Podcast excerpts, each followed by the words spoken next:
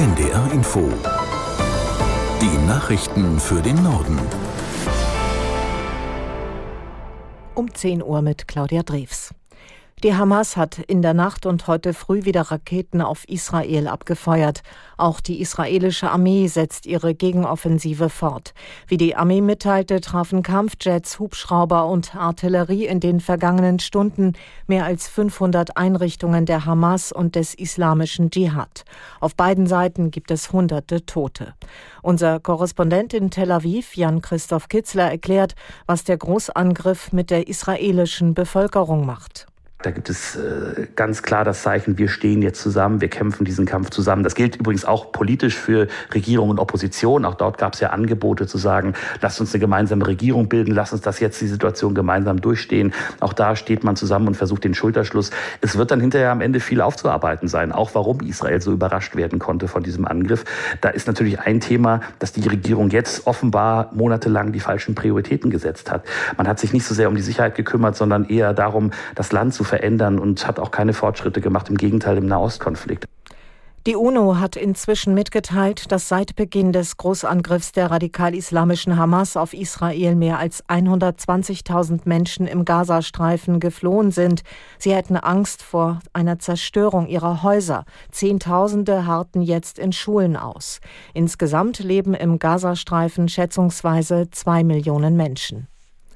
Nach den Landtagswahlen in Bayern und Hessen beraten jetzt die Bundesparteien über die Ergebnisse.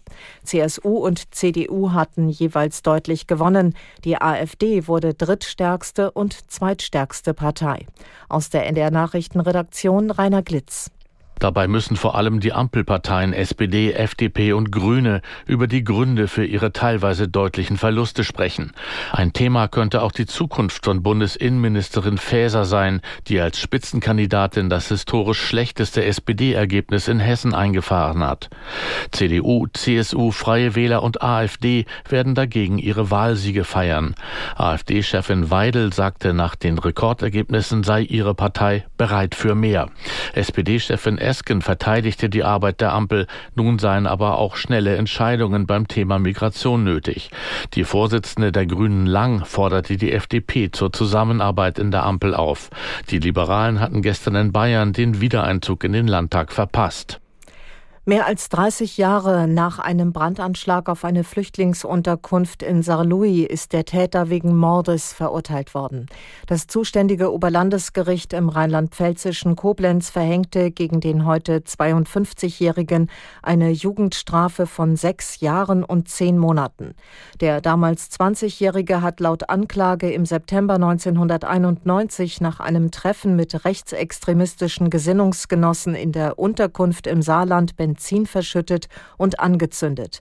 Bei dem Feuer ist ein damals 27 Jahre alter Asylbewerber getötet worden. Der Deutsche Caritasverband hat die Sparmaßnahmen im Bundeshaushalt für das kommende Jahr kritisiert. Verbandschefin Welskop Deffa warnte in der neuen Osnabrücker Zeitung vor massiven Folgen für soziale Einrichtungen in Deutschland. Sehr viele kleinere soziale Angebote müssten schließen. Die Menschen würden auf dem Weg zur Arbeit seltener das Schild der Arbeiterwohlfahrt, der Diakonie oder der Caritas sehen. Welskop Deffa verwies vor allem auf Einschnitte in den Etats von Arbeits Familien- und Gesundheitsministerium. Beschäftigte der Post fürchten um ihre Arbeitsplätze. In Berlin wollen sie deswegen am Mittag gegen die geplante Reform des Postgesetzes protestieren. Aus Bremen Gabriele Intemann. Aufgerufen zum Protest haben der Gesamtbetriebsrat der Post und die Gewerkschaft Verdi. Sie wollen erreichen, dass sich die Arbeitsbedingungen für die Beschäftigten bei der geplanten Reform des Postgesetzes nicht verschlechtern. Die Post will mit der Reform erreichen, dass Briefe in Zukunft nicht mehr grundsätzlich am Tag nach dem Einwurf zugestellt werden müssen, sondern erst innerhalb von drei Tagen. Für eilige Post soll es einen sogenannten Prio-Brief geben, der dann teurer ist. Grund ist, dass die Kosten für die Post steigen, die Zahl der Briefe aber wegen der Digitalisierung seit Jahren sinkt. Das waren die Nachrichten. NDR Info Wetter und Verkehrsservice. Auch heute sind viele Wolken am Himmel. Zeitweise kann es regnen. Zur Ostsee hin wird es freundlicher bei 12 bis 20 Grad. Das Wetter morgen bewölkt und regnerisch im westlichen Niedersachsen, heitere Abschnitte überwiegend trocken, dann bei 14 bis 22 Grad. NDR Info der Verkehrsservice. Stau oder stockender Verkehr ab drei Kilometern Länge. A7 Flensburg Richtung Hamburg. Nein, Flensburg Richtung Hannover sogar. Weiter geht's hinter Hamburg noch zwischen Dreieck Hamburg Nordwest und Waltershof. Sieben Kilometer stockender Verkehr. A7 Hannover Richtung Flensburg zwischen Hamburg-Heimfeld und dem Elbtunnel sechs Kilometer stockend.